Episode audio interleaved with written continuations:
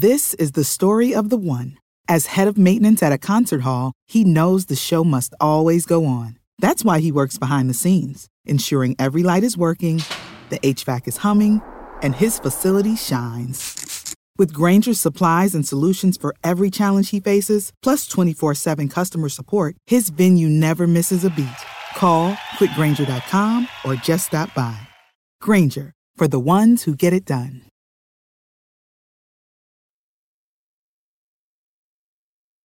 Primera parte del ingenioso hidalgo Don Quijote de la Mancha. Capítulo 46. De la notable aventura de los cuadrilleros y la gran ferocidad de nuestro buen caballero Don Quijote. En tanto que Don Quijote esto decía, estaba persuadiendo el cura a los cuadrilleros como Don Quijote era falto de juicio, como lo veían por sus obras y por sus palabras,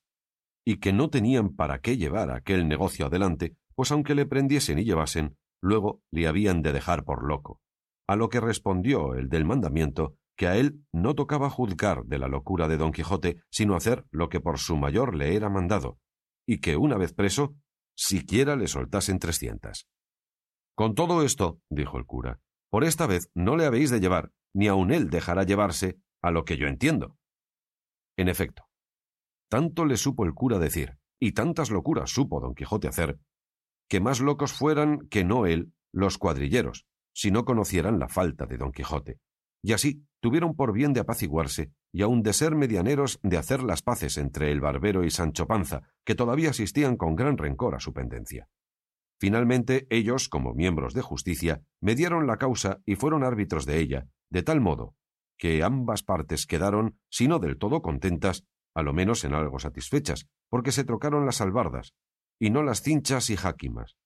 Y en lo que tocaba a lo del yelmo de Mambrino, el cura, a socapa y sin que don Quijote lo entendiese, le dio por la vacía ocho reales, y el barbero le hizo una cédula del recibo y de no llamarse a engaño por entonces ni por siempre jamás amén.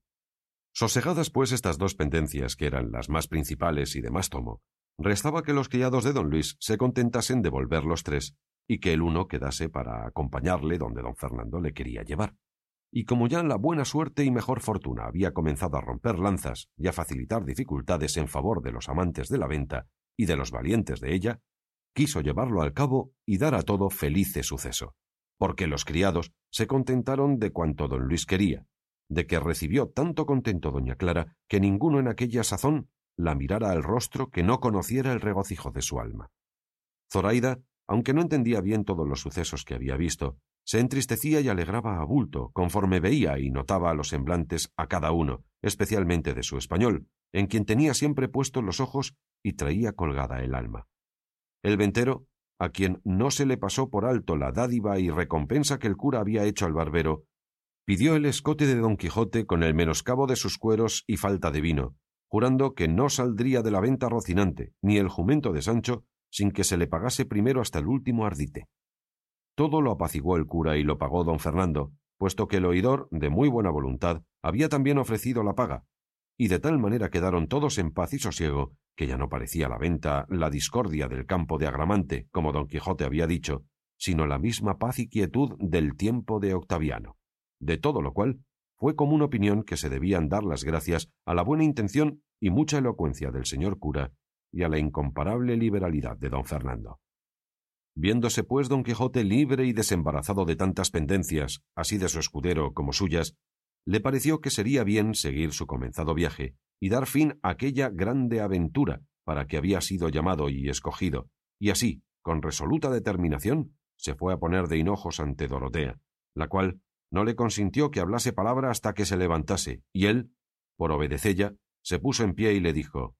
Es como un proverbio, fermosa señora, que la diligencia es madre de la buena ventura, y en muchas y graves cosas ha mostrado la experiencia que la solicitud del negociante trae a buen fin el pleito dudoso.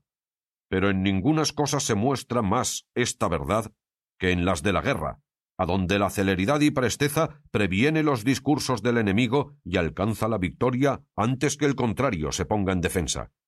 Todo esto digo, alta y preciosa señora, porque me parece que la estada nuestra en este castillo ya es sin provecho, y podría sernos de tanto daño que lo echásemos de ver algún día, porque quién sabe si por ocultas espías y diligentes habrá sabido ya nuestro enemigo el gigante de que voy yo a destruille,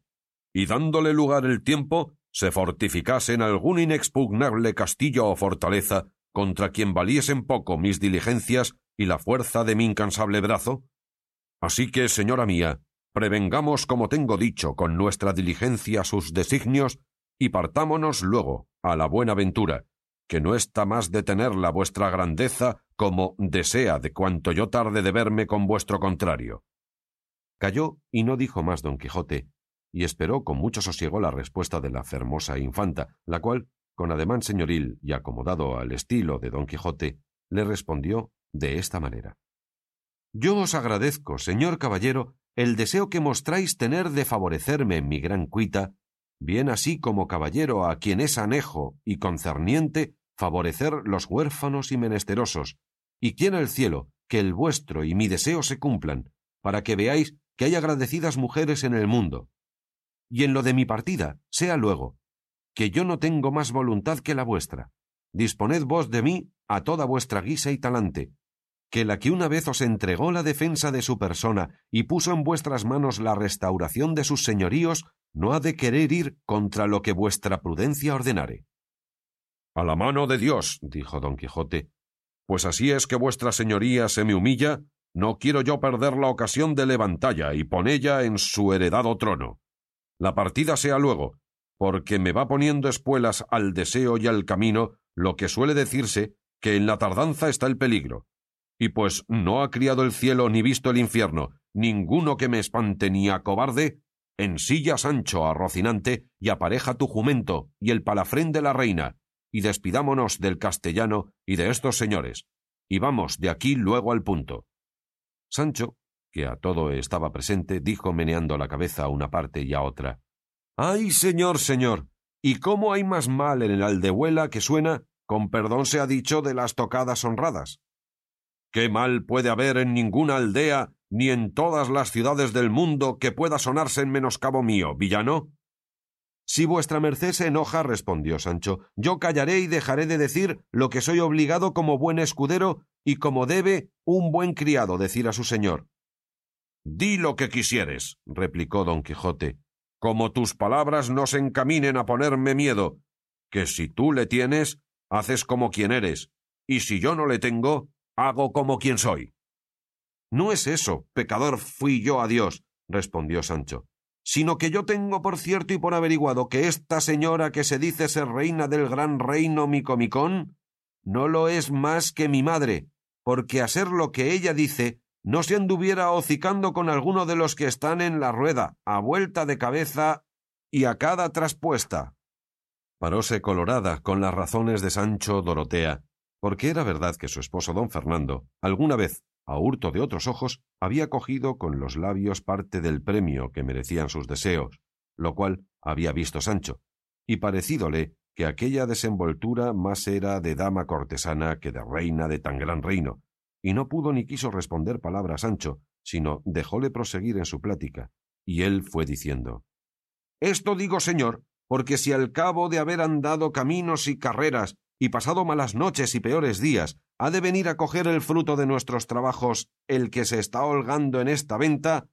no hay para qué darme priesa a que ensille a Rocinante, albarde el jumento y aderece el palafrén, pues será mejor que nos estemos quedos y cada puta hile y comamos. Oh, válame Dios, y cuán grande que fue el enojo que recibió don Quijote oyendo las descompuestas palabras de su escudero.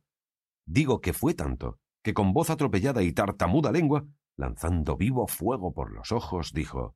Oh, bellaco, villano, mal mirado, descompuesto, ignorante, infacundo, deslenguado, atrevido, murmurador y maldiciente. Tales palabras has osado decir en mi presencia y en la de estas ínclitas señoras, y tales deshonestidades y atrevimientos osaste poner en tu confusa imaginación. Vete de mi presencia, monstruo de naturaleza, depositario de mentiras, almario de embustes, silo de bellaquerías, inventor de maldades, publicador de sandeces, enemigo del decoro que se debe a las reales personas. Vete, no parezcas delante de mí so pena de mi ira. Y diciendo esto, enarcó las cejas, hinchó los carrillos, miró a todas partes, y dio con el pie derecho una gran patada en el suelo. Señales todas, de la ira que encerraba en sus entrañas, a cuyas palabras y furibundos ademanes quedó Sancho tan encogido y medroso que se holgara que en aquel instante se abriera debajo de sus pies la tierra y le tragara, y no supo qué hacerse sino volver las espaldas y quitarse de la enojada presencia de su señor. Pero la discreta Dorotea, que tan entendido tenía ya el humor de don Quijote, dijo para templarle la ira No os despechéis, señor caballero, de la triste figura, de las sandeces que vuestro buen escudero ha dicho, porque quizá no las debe de decir sin ocasión, ni de su buen entendimiento y cristiana conciencia se puede sospechar que levante testimonio a nadie, y así se ha de creer, sin poner en duda ello, que como en este castillo, según vos, señor caballero, decís, todas las cosas van y suceden por modo de encantamento, podría ser, digo, que Sancho hubiese visto por esta diabólica vía lo que él dice que vio, tan en ofensa de mi honestidad.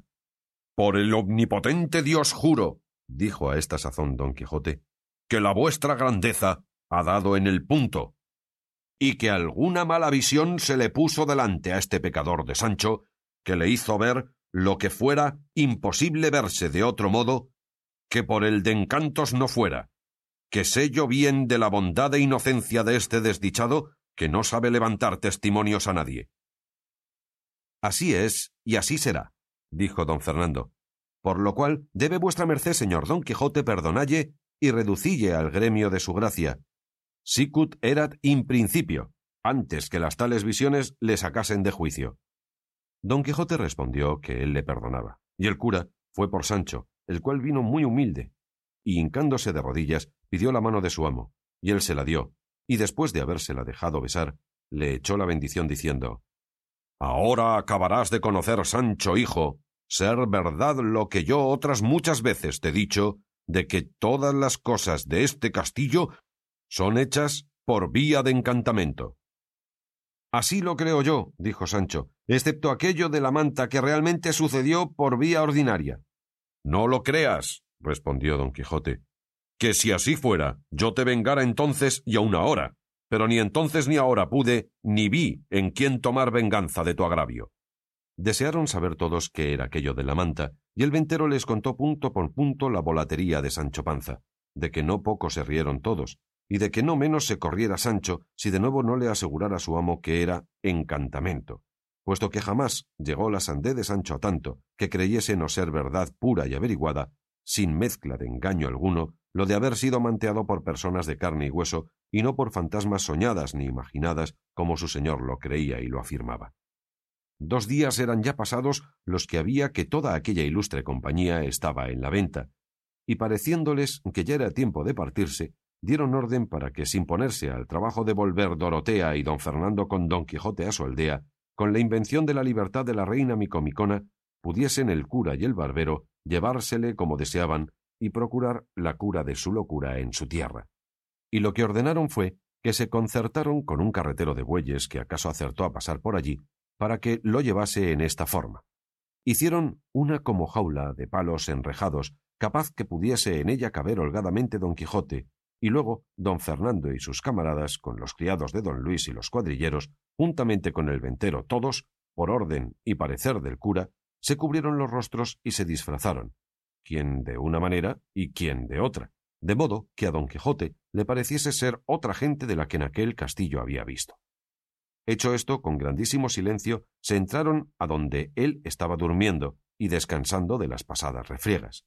Llegáronse a él que libre y seguro de tal acontecimiento dormía, y asiéndole fuertemente, le ataron muy bien las manos y los pies, de modo que cuando él despertó con sobresalto, no pudo menearse ni hacer otra cosa más que admirarse y suspenderse de ver delante de sí tan extraños visajes.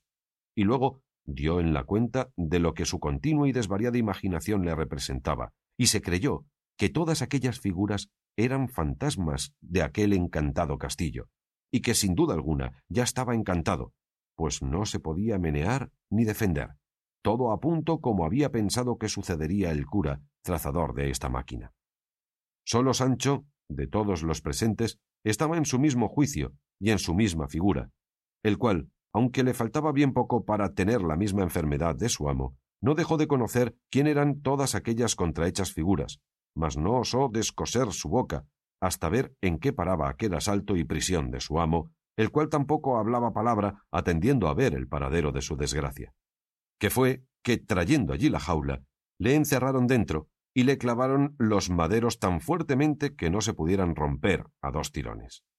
Tomáronle luego en hombros, y al salir del aposento se oyó una voz temerosa, todo cuanto la supo formar el barbero, no el de la albarda, sino el otro, que decía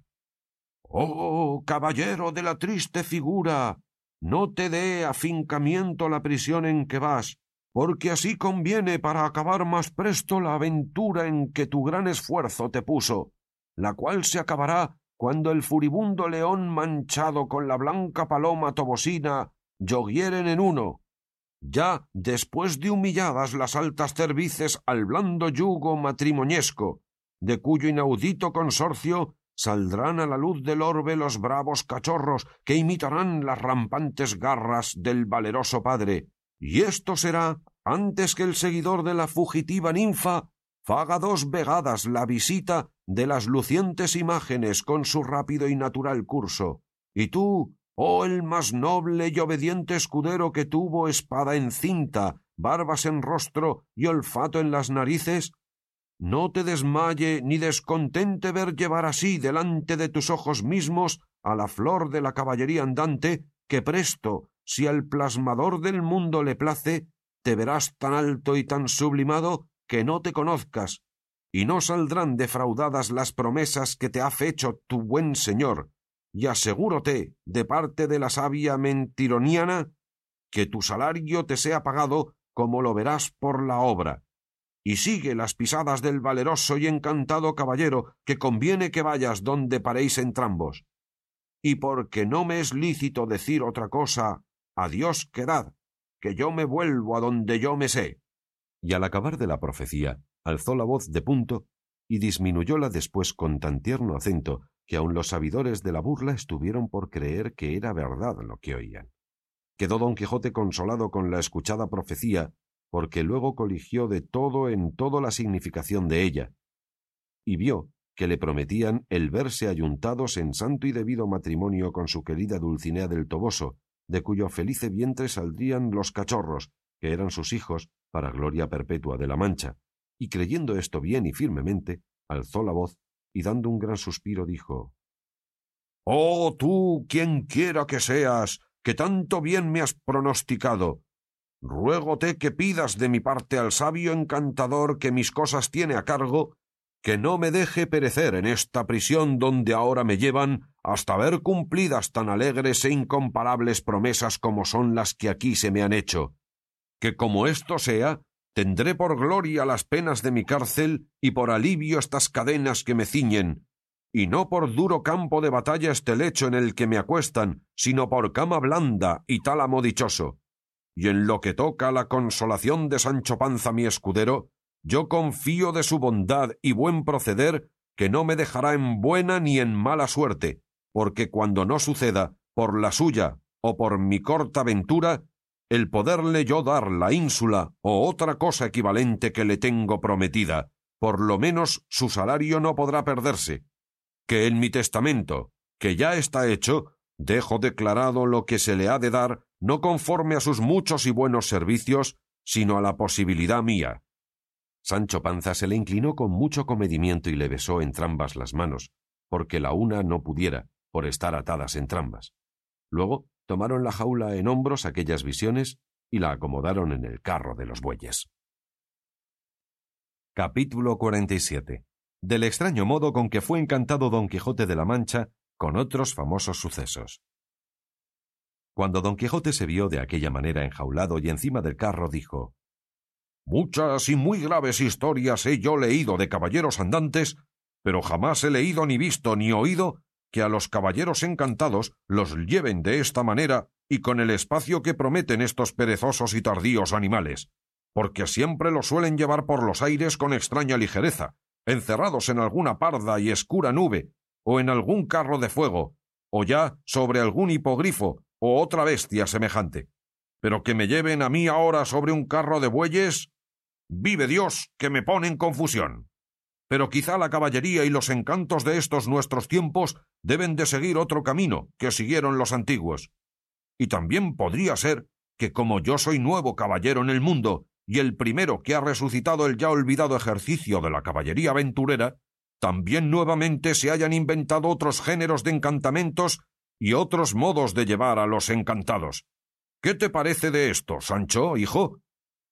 No sé yo lo que me parece, respondió Sancho, por no ser tan leído como vuestra merced en las escrituras andantes. Pero con todo eso, osaría afirmar y jurar que estas visiones que por aquí andan, que no son del todo católicas. ¿Católicas? Mi padre, respondió don Quijote. ¿Cómo han de ser católicas si son todos demonios que han tomado cuerpos fantásticos para venir a hacer esto y a ponerme en este estado? Y si quieres ver esta verdad, tócalos y pálpalos, y verás cómo no tienen cuerpo, sino de aire, y cómo no consiste más de en la apariencia. Par Dios, señor, replicó Sancho. Ya yo los he tocado, y este diablo que aquí anda tan solícito es rollizo de carnes, y tiene otra propiedad muy diferente de la que yo he oído decir que tienen los demonios, porque según se dice, todos huelen a piedra azufre y a otros malos olores. Pero este huele a ámbar de media legua, Decía esto Sancho por don Fernando, que como tan señor debía de oler a lo que Sancho decía. No te maravilles de eso, Sancho amigo, respondió don Quijote, porque te hago saber que los diablos saben mucho, y puesto que traigan olores consigo, ellos no huelen nada, porque son espíritus, y si huelen no pueden oler cosas buenas, sino malas y hediondas. Y la razón es que como ellos donde quiera que están traen el infierno consigo, y no pueden recibir género de alivio alguno en sus tormentos, y el buen olor sea cosa que deleita y contenta, no es posible que ellos huelan cosa buena. Y si a ti te parece que este demonio que dices huele a ámbar, o tú te engañas, o él quiere engañarte con hacer que no le tengas por demonio. Todos estos coloquios pasaron entre amo y criado, y temiendo don Fernando y Cardenio que Sancho no viniese a caer del todo en la cuenta de su invención, a quien andaba ya muy en los alcances, determinaron de abreviar con la partida y llamando aparte al ventero, le ordenaron que ensillase a Rocinante y enalbardase el jumento de Sancho, el cual lo hizo con mucha presteza. Ya en esto el cura se había concertado con los cuadrilleros que le acompañasen hasta su lugar, dándoles un tanto cada día. Colgó Cardenio del arzón de la silla de Rocinante del un cabo la adarga y del otro la vacía, y por señas mandó a Sancho que subiese en su asno y tomase de las riendas a Rocinante, y puso a los dos lados del carro a los dos cuadrilleros con sus escopetas. Pero antes que se moviese el carro, salió la ventera, su hija y Maritornes a despedirse de don Quijote, fingiendo que lloraban de dolor de su desgracia, a quien don Quijote dijo No lloréis, mis buenas señoras, que todas estas desdichas son anexas a los que profesan lo que yo profeso, y si estas calamidades no me acontecieran, no me tuviera yo por famoso caballero andante, porque a los caballeros de poco nombre y fama nunca les suceden semejantes casos, porque no hay en el mundo quien se acuerde de ellos. A los valerosos sí, que tienen envidiosos de su virtud y valentía a muchos príncipes y a muchos otros caballeros que procuran por malas vías destruir a los buenos. Pero con todo eso, la virtud es tan poderosa que por sí sola, a pesar de toda la nigromancia que supo su primer inventor Zoroastes, saldrá vencedora de todo trance y dará de sí luz en el mundo, como la da el sol en el cielo. Perdonadme, fermosas damas, si algún desaguisado por descuido mío os he fecho, que de voluntad y a sabiendas jamás le di a nadie, y rogad a Dios me saque de estas prisiones donde algún malintencionado encantador me ha puesto que si de ellas me veo libre, no se me caerá de la memoria las mercedes que en este castillo me habedes fecho para gratificallas, servillas y recompensallas como ellas merecen. En tanto que las damas del castillo esto pasaban con don Quijote, el cura y el barbero se despidieron de don Fernando y sus camaradas, y del capitán, y de su hermano, y de todas aquellas contentas señoras, especialmente de Dorotea y Lucinda. Todos se abrazaron y quedaron de darse noticia de sus sucesos, diciendo don Fernando al cura dónde había de escribirle para avisarle en lo que paraba don Quijote, asegurándole que no habría cosa que más gusto le diese que saberlo, y que él asimismo le avisaría de todo aquello que él viese que podría darle gusto, así de su casamiento como del bautismo de Zoraida y suceso de don Luis y vuelta de Lucinda a su casa. El cura ofreció de hacer cuanto se le mandaba, con toda puntualidad. Tornaron a abrazarse otra vez, y otra vez tornaron a nuevos ofrecimientos. El ventero se llegó al cura y le dio unos papeles, diciéndole que los había hallado en un aforro de la maleta donde halló la novela del curioso impertinente, y que pues su dueño no había vuelto más por allí, que se los llevase todos, que pues él no sabía leer, no los quería. El cura se lo agradeció, y abriéndolos luego vio que al principio de lo escrito decía novela de Rinconete y Cortadillo, por donde entendió ser alguna novela, y coligió que pues la del curioso impertinente había sido buena, que también lo sería aquella, pues podría ser fuesen todas de un mismo autor, y así la guardó, con prosupuesto de leerla cuando tuviese comodidad. Subió a caballo, y también su amigo, el barbero, con sus antifaces, porque no fuesen luego conocidos de don Quijote, y pusiéronse a caminar tras el carro. Y la orden que llevaban era esta.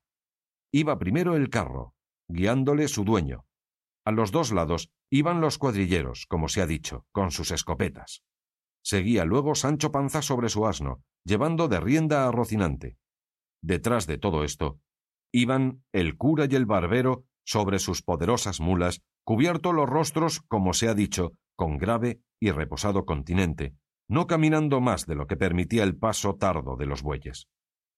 Don Quijote iba sentado en la jaula, las manos atadas, tendido en los pies y arrimado a las verjas, con tanto silencio y tanta paciencia como si no fuera hombre de carne, sino estatua de piedra. Y así, con aquel espacio y silencio, caminaron hasta dos leguas, que llegaron a un valle donde le pareció al boyero ser lugar acomodado para reposar y dar pasto a los bueyes. Y comunicándolo con el cura, fue de parecer el barbero que caminasen un poco más, porque él sabía detrás de un recuesto que cerca de allí se mostraba, había un valle de más hierba y mucho mejor que aquel donde parar querían. Tomóse el parecer del barbero, y así tornaron a proseguir su camino. En esto volvió el cura el rostro, y vio que a sus espaldas venían hasta seis o siete hombres de a caballo, bien prestos y aderezados, de los cuales fueron presto alcanzados, porque caminaban no con la flema y reposo de los bueyes, sino como quien iba sobre mulas de canónigos, y con deseo de llegar presto a sestear a la venta que menos de una legua de allí se parecía.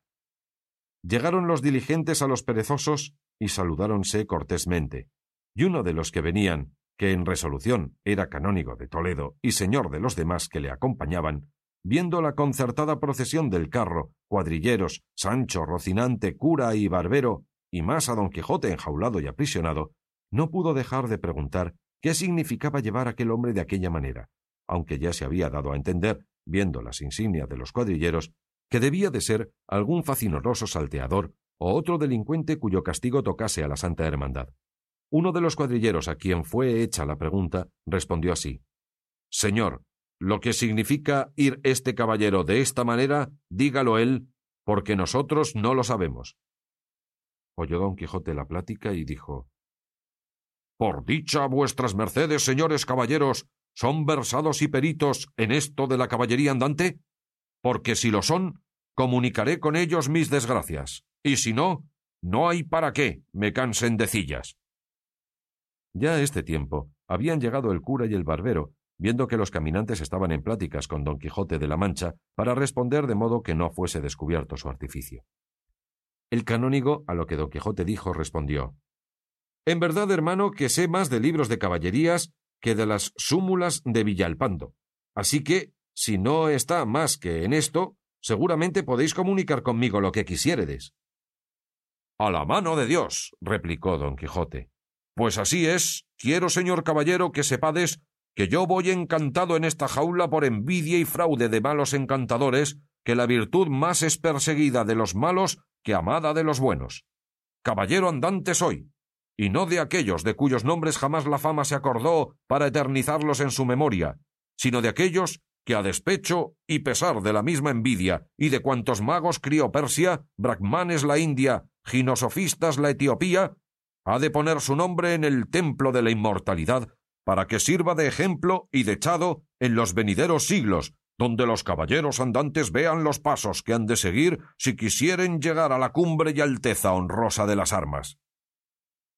Dice verdad el señor don Quijote de la Mancha, dijo a esta sazón el cura, que él va encantado en esta carreta no por sus culpas y pecados, sino por la mala intención de aquellos a quien la virtud enfada y la valentía enoja. Este es, señor, el caballero de la triste figura, si ya le oístes nombrar en algún tiempo, cuyas valerosas hazañas y grandes hechos serán escritas en bronces duros y en eternos mármoles, por más que se canse la envidia en escurecerlos y la malicia en ocultarlos. Cuando el canónigo oyó hablar al preso y al libre en semejante estilo, estuvo por hacerse la cruz de admirado y no podía saber lo que le había acontecido, y en la misma admiración cayeron todos los que con él venían. En esto Sancho Panza, que se había acercado a oír la plática, para adobarlo todo, dijo Ahora, señores, quiéranme bien o quiéranme mal por lo que dijere. El caso de ello es que así va encantado mi señor don Quijote como mi madre. Él tiene su entero juicio. Él come y bebe y hace sus necesidades como los demás hombres y como las hacía ayer, antes que le enjaulasen. Siendo esto así, ¿cómo quieren hacerme a mí entender que va encantado? Pues yo he oído decir a muchas personas que los encantados ni comen, ni duermen, ni hablan, y mi amo, si no le van a la mano, hablará más que treinta procuradores. Y volviéndose a mirar al cura, prosiguió diciendo Ah, señor cura, señor cura, pensaba vuestra merced que no le conozco y pensaba que yo no calo y adivino a dónde se encaminan estos nuevos encantamentos? Pues sepa que le conozco, por más que se encubra el rostro, y sepa que le entiendo, por más que disimule sus embustes. En fin, donde reina la envidia no puede vivir la virtud, ni a donde hay escaseza la liberalidad. Mal haya el diablo que si por su reverencia no fuera, esta fuera ya la hora que mi señor estuviera casado con la infanta Micomicona y yo fuera conde, por lo menos, pues no se podía esperar otra cosa, así de la bondad de mi señor, el de la triste figura, como de la grandeza de mis servicios. Pero ya veo que es verdad lo que se dice por ahí, que la rueda de la fortuna anda más lista que una rueda de molino, y que los que ayer estaban en pinganitos hoy están por el suelo. De mis hijos y de mi mujer me pesa, pues cuando podían y debían esperar ver entrar a su padre por sus puertas hecho gobernador o visorrey de alguna ínsula o reino, le verán entrar hecho mozo de caballos. Todo esto que he dicho, señor cura, no es más de por encarecer a su paternidad haga conciencia del mal tratamiento que a mi señor se le hace. Y mire bien, no le pida a Dios, en otra vida, esta prisión de mi amo y se le haga cargo de todos aquellos socorros y bienes que mi señor don Quijote deja de hacer en este tiempo que está preso. Adóbame esos candiles, dijo en este punto el barbero. ¿También vos, Sancho, sois de la cofradía de vuestro amo? Vive el señor que voy viendo que le habéis de tener compañía en la jaula y que habéis de quedar tan encantado como él, por lo que os toca de su humor y de su caballería. En mal punto os empreñastes de sus promesas y en mal hora se os entró en los cascos la ínsula que tanto deseáis. Yo no estoy preñado de nadie, respondió Sancho, ni soy hombre que me dejaría empreñar del rey que fuese. Y aunque pobre, soy cristiano viejo y no debo nada a nadie. Y si ínsulas deseo, otros desean otras cosas peores, y cada uno es hijo de sus obras. Y debajo de ser hombre puedo venir a ser papa, cuanto más gobernador de una ínsula y más pudiendo ganar tantas mi señor que le falte a quien dallas. Vuestra merced mire cómo habla, señor barbero, que no es todo hacer barbas y luego ya de Pedro a Pedro. Dígolo, porque todos nos conocemos, y a mí no se me ha de echar dado falso. Y en esto del encanto de mi amo, Dios sabe la verdad, y quédese aquí, porque es peor meneallo. No quiso responder el barbero a Sancho, porque no descubriese con sus simplicidades lo que él y el cura tanto procuraban encubrir, y por este mismo temor había el cura dicho al canónigo que caminasen un poco delante, que él le diría el misterio del enjaulado con otras cosas que le diesen gusto. Hízolo así el canónigo, y adelantándose con sus criados y con él, estuvo atento a todo aquello que decirle quiso de la condición, vida, locura y costumbres de don Quijote, contándole brevemente el principio y causa de su desvarío y todo el progreso de sus sucesos hasta haberlo puesto en aquella jaula, y el designio que llevaban de llevarle a su tierra para ver si por algún medio hallaban remedio a su locura. Admiráronse de nuevo los criados y el canónigo de oír la peregrina historia de don Quijote, y en acabándola de oír dijo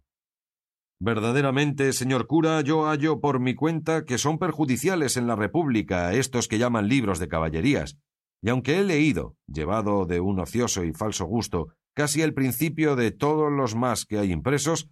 jamás me he podido acomodar a leer ninguno del principio al cabo, porque me parece que, cual más, cual menos,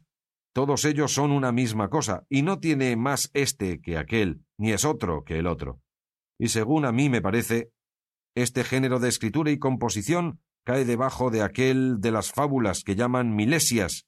que son cuentos disparatados que atienden solamente a deleitar y no a enseñar, al contrario de lo que hacen las fábulas apólogas, que deleitan y enseñan juntamente.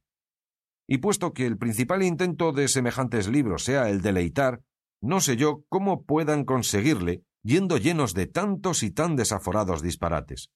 Que el deleite que en el alma se concibe ha de ser de la hermosura y concordancia que ve o contempla en las cosas que la vista o la imaginación le ponen delante, y toda cosa que tiene en sí fealdad y descompostura no nos puede causar contento alguno. Pues, ¿qué hermosura puede haber, o qué proporción de partes con el todo y del todo con las partes, en un libro o fábula donde un mozo de dieciséis años da una cuchillada a un gigante como una torre y le divide en dos mitades como si fuera de alfeñique, y que cuando nos quieren pintar una batalla, después de haber dicho que hay de la parte de los enemigos un millón de competientes, como sea contra ellos el señor del libro, forzosamente, mal que nos pese, ¿habemos de entender que el tal caballero alcanzó la victoria por sólo el valor de su fuerte brazo? Pues, ¿qué diremos de la facilidad con que una reina o emperatriz heredera se conduce en los brazos de un andante y no conocido caballero? ¿Qué ingenio, si no es del todo bárbaro e inculto, podrá contentarse leyendo que una gran torre llena de caballeros va por la mar adelante, como nave con próspero viento, y hoy anochece en Lombardía, y mañana amanezca en tierras del preste Juan de las Indias, o en otras que ni describió Ptolomeo ni las vio Marco Polo? Y si a esto se me respondiese que los que tales libros componen los escriben como cosas de mentira, y que así no están obligados a mirar en delicadezas ni verdades. Responderles y a yo que tanto la mentira es mejor cuanto más parece verdadera, y tanto más agrada cuanto tiene más de lo dudoso y posible. Hanse de casar las fábulas mentirosas con el entendimiento de los que las leyeren, escribiéndose de suerte que facilitando los imposibles, allanando las grandezas, suspendiendo los ánimos, admiren, suspendan, alborocen y entretengan, de modo que anden a un mismo paso la admiración y la alegría juntas. Y todas estas cosas no podrá hacer el que huyere de la verisimilitud y de la imitación, en quien consiste la perfección de lo que se escribe. No he visto ningún libro de caballerías que haga un cuerpo de fábula entero con todos sus miembros, de manera que el medio corresponda al principio, y el fin al principio y al medio, sino que los componen con tantos miembros que más parece que llevan intención a formar una quimera o un monstruo que hacer una figura proporcionada. Fuera de esto, son en el estilo duros, en las hazañas increíbles, en los amores lascivos, en las cortesías malmirados, largos en las batallas, necios en las razones, disparatados en los viajes y finalmente ajenos de todo discreto artificio, y por esto dignos de ser desterrados de la República cristiana como agente inútil. El cura le estuvo escuchando con grande atención, y parecióle hombre de buen entendimiento, y que tenía razón en cuanto decía, y así le dijo que por ser él de su misma opinión y tener ojeriza los libros de caballerías, había quemado todos los de Don Quijote, que eran muchos, y contóle el escrutinio que de ellos había hecho, y los que había condenado al fuego y dejado con vida, de que no poco se rió el canónigo, y dijo que con todo cuanto mal había dicho de tales libros, hallaba en ellos una cosa buena, que era el sujeto que ofrecían para que un buen entendimiento pudiese mostrarse en ellos, porque daban largo y espacioso campo por donde sin empacho alguno pudiese correr la pluma, describiendo naufragios, tormentas, reencuentros y batallas, pintando un capitán valeroso con todas las partes, que para ser tal se requieren, mostrándose prudente previniendo las astucias de sus enemigos, y elocuente orador persuadiendo o disuadiendo a sus soldados, maduro en el consejo, presto en lo determinado, tan valiente en el esperar como en el acometer, pintando ora un lamentable y trágico suceso, ahora un alegre y no pensado acontecimiento, allí una hermosísima dama honesta, discreta y recatada, aquí un caballero cristiano valiente y comedido, acullá un desaforado bárbaro fanfarrón, acá un príncipe cortés, valeroso y bien mirado, representando bondad y lealtad de vasallos, grandezas y mercedes de señores. Ya puede mostrarse astrólogo, ya cosmógrafo excelente, ya músico, ya inteligente en las materias de Estado, y tal vez le vendrá ocasión de mostrarse nigromante si quisiere. Puede mostrar las astucias de Ulises, la piedad de Eneas, la valentía de Aquiles, las desgracias de Héctor, las traiciones de Sinón, la amistad de Urialio, la liberalidad de Alejandro, el valor de César, la clemencia y verdad de Trajano, la fidelidad de Zópiro, la prudencia de Catón y finalmente todas aquellas acciones que pueden hacer perfecto un valor ilustre, ahora poniéndolas en uno solo, ahora dividiéndolas en muchos. Y siendo esto hecho con apacibilidad de estilo y con ingeniosa invención, que tire lo más que fuere posible a la verdad, sin duda compondrá una tela de varios y hermosos lizos tejida, que después de acabada tal perfección y hermosura, muestre que consiga el fin mejor que se pretende en los escritos, que es enseñar y deleitar juntamente, como ya tengo dicho, porque la escritura desatada de estos libros da lugar a que el autor pueda mostrarse épico, lírico, trágico, cómico, con todas aquellas partes que encierran en sí las dulcísimas y agradables ciencias de la poesía y de la oratoria, que la épica también puede escribirse en prosa como en verso. Capítulo 48 donde prosigue el canónigo la materia de los libros de caballerías con otras cosas dignas de su ingenio. Así es como vuestra merced dice, señor canónigo, dijo el cura, y por esta causa son más dignos de reprehensión los que hasta aquí han compuesto semejantes libros sin tener advertencia a ningún buen discurso ni al arte y reglas por donde pudieran guiarse y hacerse famosos en prosa, como lo son en verso los dos príncipes de la poesía griega y latina. Yo, a lo menos, explicó el canónigo, he tenido cierta tentación de hacer un libro de caballerías, guardando en él todos los puntos que he significado, y si he de confesar la verdad, tengo escritas más de cien hojas, y para hacer la experiencia de si correspondían a mi estimación, las he comunicado con hombres apasionados de esta leyenda, doctos y discretos, y con otros ignorantes que sólo atienden al gusto de oír disparates, y de todos he hallado una agradable aprobación. Pero con todo esto, no le he proseguido adelante, así por parecerme que hago cosa ajena de mi profesión, como por ver que es más el número de los simples que de los prudentes, y que, puesto que es mejor ser loado de los pocos sabios que burlado de los muchos necios, no quiero sujetarme al confuso juicio del desvanecido vulgo a quien por la mayor parte toca leer semejantes libros. Pero lo que más me le quitó de las manos y aun del pensamiento de acabarle fue un argumento que hice conmigo mismo, sacado de las comedias que ahora se representan, diciendo si estas que ahora se usan, así las imaginadas como las de historia, Todas o las más son conocidos disparates y cosas que no llevan pies ni cabeza, y con todo esto, el vulgo las oye con gusto, y las tiene y las aprueba por buenas, estando tan lejos de serlo, y los autores que las componen y los actores que las representan dicen que así han de ser porque así las quiere el vulgo y no de otra manera, y que las que llevan traza y siguen la fábula como el arte pide no sirven sino para cuatro discretos que las entienden y todos los demás se quedan ayunos de entender su artificio, y que a ellos les está mejor ganar de comer con los muchos que no opinión con los pocos, de este modo vendrá a ser mi libro. Al cabo de haberme quemado las cejas por guardar los preceptos referidos, y vendré a ser el sastre del cantillo. Y aunque algunas veces he procurado persuadir a los actores que se engañan en tener la opinión que tienen y que más gente atraerán y más fama cobrarán representando comedias que sigan el arte que no con las disparatadas, ya están tan asidos y incorporados a su parecer que no hay razón ni evidencia que de él lo saque. Acuérdome que un día dije a uno de estos pertinaces Decidme, ¿no os acordáis que a pocos años que se representaron en España tres tragedias que compuso un famoso poeta de estos reinos, las cuales fueron tales que admiraron, alegraron y suspendieron a todos cuantos las oyeron, así simples como prudentes, así del vulgo como de los escogidos,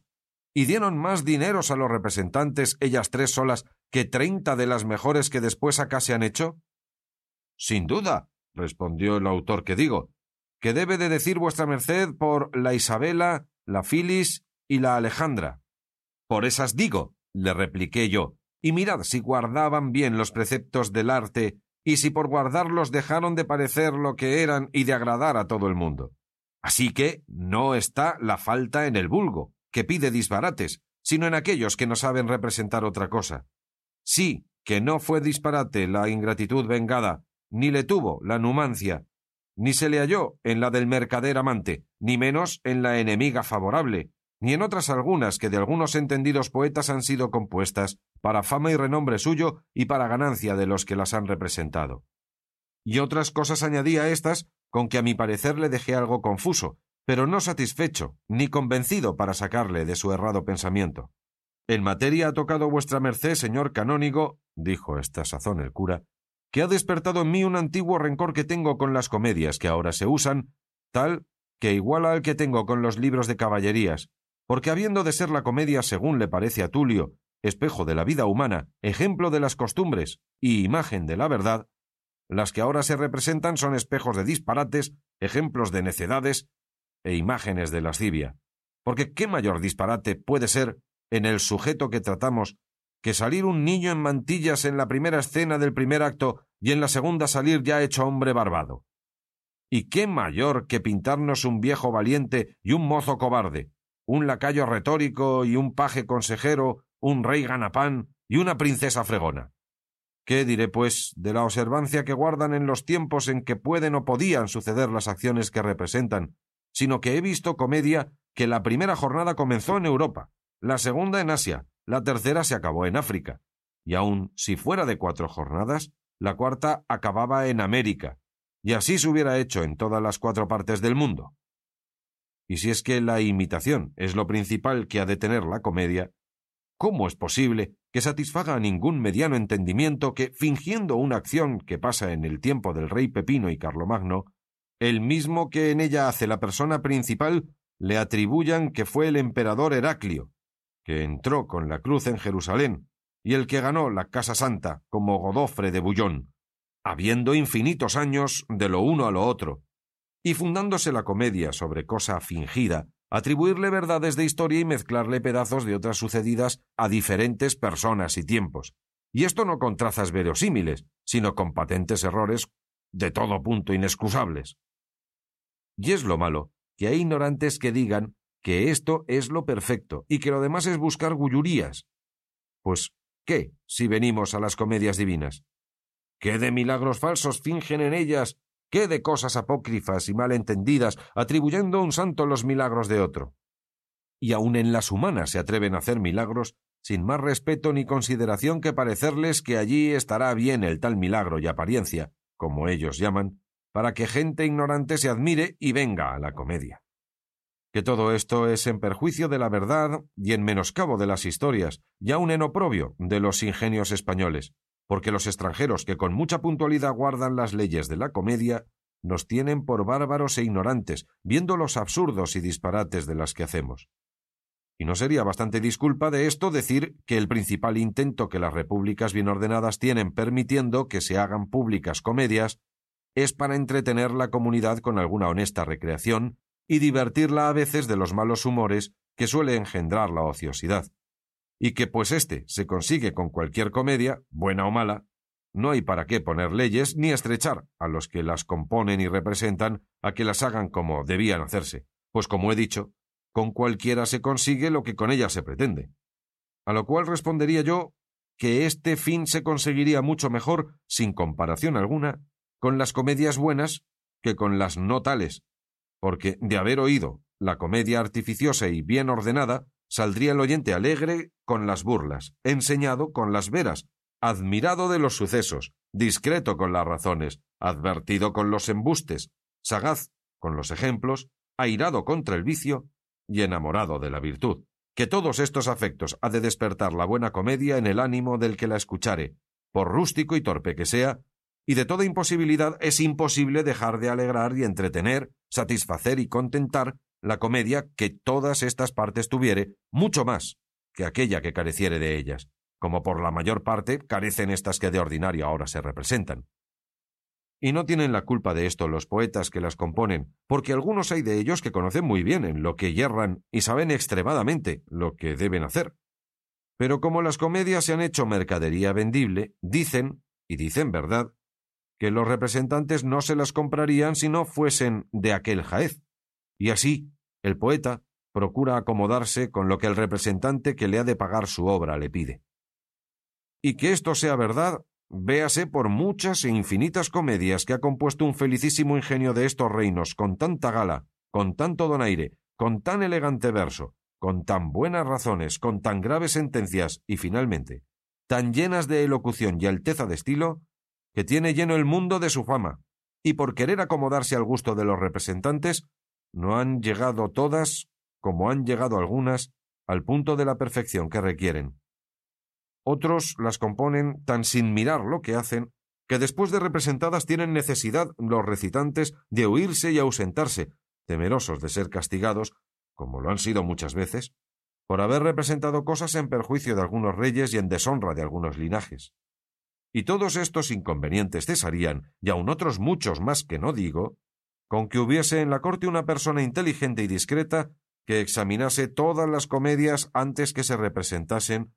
no sólo aquellas que se hiciesen en la corte, sino todas las que se quisiesen representar en España, sin la cual aprobación, sello y firma, ninguna justicia en su lugar dejase representar comedia alguna. Y de esta manera, los comediantes tendrían cuidado de enviar las comedias a la corte y con seguridad podrían representallas, y aquellos que las componen mirarían con más cuidado y estudio lo que hacían, temerosos de haber de pasar sus obras por el riguroso examen de quien lo entiende. Y de esta manera se harían buenas comedias y se conseguiría felicísimamente lo que en ellas se pretende, así el entretenimiento del pueblo como la opinión de los ingenios de España, el interés y seguridad de los recitantes y el ahorro del cuidado de castigallos.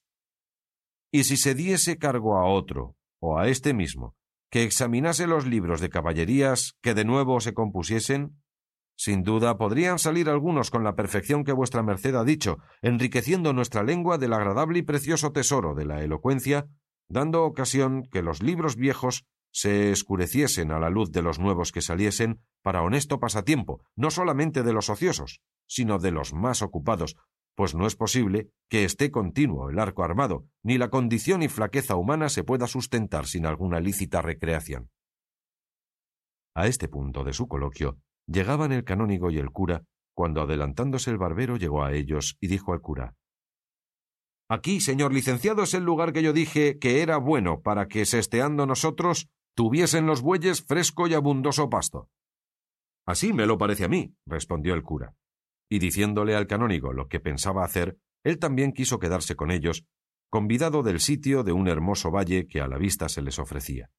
y así por gozar de él como de la conversación del cura, de quien ya iba aficionado, y por saber más por menudo las hazañas de don Quijote, mandó a algunos de sus criados que se fuesen a la venta, que no lejos de allí estaba, y trujesen de ella lo que hubiese de comer para todos, porque él determinaba desestear en aquel lugar aquella tarde. A lo cual uno de sus criados respondió que el acémila del repuesto, que ya venía de estar en la venta, traía recado bastante para no obligar a no tomar de la venta más que cebada. Pues así es, dijo el canónigo. Llévense allá todas las cabalgaduras y haced volver la acémila. En tanto que esto pasaba, viendo Sancho que podía hablar a su amo sin la continua asistencia del cura y el barbero, que tenía por sospechosos, se llegó a la jaula donde iba su amo y le dijo Señor, para descargo de mi conciencia le quiero decir lo que pasa cerca de su encantamento, y es que aquestos dos, que vienen aquí cubiertos los rostros, son el cura de nuestro lugar y el barbero, y imagino han dado esta traza de llevarle de esta manera de pura envidia que tienen como vuestra merced se les adelanta en hacer famosos hechos. Presupuesta pues esta verdad, síguese que no va encantado, sino embaído y tonto. Para prueba de lo cual le quiero preguntar una cosa, y si me responde como creo que me ha de responder, tocará con la mano este engaño y verá cómo no va encantado sino trastornado el juicio. Pregunta lo que quisieres, hijo Sancho, respondió don Quijote, que yo te satisfaré y responderé a toda tu voluntad. Y en lo que dices que aquellos que allí van y vienen con nosotros son el cura y el barbero nuestros compatriotos y conocidos, bien podrá ser que parezca que son ellos mismos, pero que lo sean realmente y en efecto, eso no lo creas en ninguna manera. Lo que has de creer y entender es que si ellos se les parecen como dices, debe de ser que los que me han encantado habrán tomado esa apariencia y semejanza, porque es fácil a los encantadores tomar la figura que se les antoja, y habrán tomado las de estos nuestros amigos para darte a ti ocasión de que pienses lo que piensas, y ponerte en un laberinto de imaginaciones que no aciertes a salir de él aunque tuvieses la soga de Teseo, y también lo habrán hecho para que yo vacile en mi entendimiento y no sepa atinar de dónde me viene este daño. Porque si por una parte tú me dices que me acompañan el barbero y el cura de nuestro pueblo, y por otra, yo me veo enjaulado y sé de mí que fuerzas humanas, como no fueran sobrenaturales, no fueran bastantes para enjaularme, ¿qué quieres que diga o piense sino que la manera de mi encantamento excede a cuantas yo he leído en todas las historias que tratan de caballeros andantes que han sido encantados. Así que bien puedes darte paz y sosiego en esto de creer que son los que dices, porque así son ellos como yo soy turco. Y en lo que toca a querer preguntarme algo, di, que yo te responderé, aunque me preguntes de aquí a mañana. Válame Nuestra Señora, respondió Sancho dando una gran voz. Y es posible que sea vuestra merced tan duro de cerebro y tan falto de meollo que no eche de ver que es pura verdad la que digo, y que en esta suprisión y desgracia tiene más parte la malicia que el encanto. Pero, pues así es, yo le quiero probar evidentemente cómo no va encantado. Si no, dígame así Dios le saque de esta tormenta y así se vean los brazos de mi señora Dulcinea cuando menos se piense. Acaba de conjurarme, dijo don Quijote, y pregunta lo que quisieres, que ya te he dicho que te responderé con toda puntualidad. Eso pido, replicó Sancho, y lo que quiero saber es que me digas sin añadir ni quitar cosa ninguna, sino con toda verdad, como se espera que la han de decir y la dicen todos aquellos que profesan las armas, como vuestra merced las profesa, debajo de título de caballeros andantes. Digo que no mentiré en cosa alguna, respondió don Quijote. Acaba ya de preguntar, que en verdad que me cansas con tantas salvas, plegarias y prevenciones, Sancho. Digo que yo estoy seguro de la bondad y verdad de mi amo, y así, porque hace al caso a nuestro cuento, pregunto, hablando con acatamiento, si acaso después que vuestra merced va enjaulado y a su parecer encantado en esta jaula, le ha venido gana y voluntad de hacer aguas mayores o menores como suele decirse. No entiendo eso de hacer aguas, Sancho. Aclárate más si quieres que te responda derechamente. ¿Es posible que no entiende vuestra merced de hacer aguas menores o mayores? Pues en la escuela destetan a los muchachos con ello. Pues sepa que quiero decir si le ha venido gana de hacer lo que no se excusa. Ya, ya, te entiendo, Sancho. Y muchas veces. Y aun ahora la tengo. Sácame de este peligro, que no anda todo limpio. This is the story of the one. As head of maintenance at a concert hall, he knows the show must always go on. That's why he works behind the scenes, ensuring every light is working, the HVAC is humming, and his facility shines. With Granger's supplies and solutions for every challenge he faces, plus 24 7 customer support, his venue never misses a beat. Call quickgranger.com or just stop by. Granger, for the ones who get it done. When you need mealtime inspiration, it's worth shopping Kroger, where you'll find over 30,000 mouthwatering choices that excite your inner foodie. And no matter what tasty choice you make, you'll enjoy our everyday low prices, plus extra ways to save, like digital coupons worth over $600 each week. You can also save up to $1 off per gallon at the pump with fuel points. More savings and more inspiring flavors make shopping Kroger worth it every time. Kroger, fresh for everyone. Fuel restrictions apply.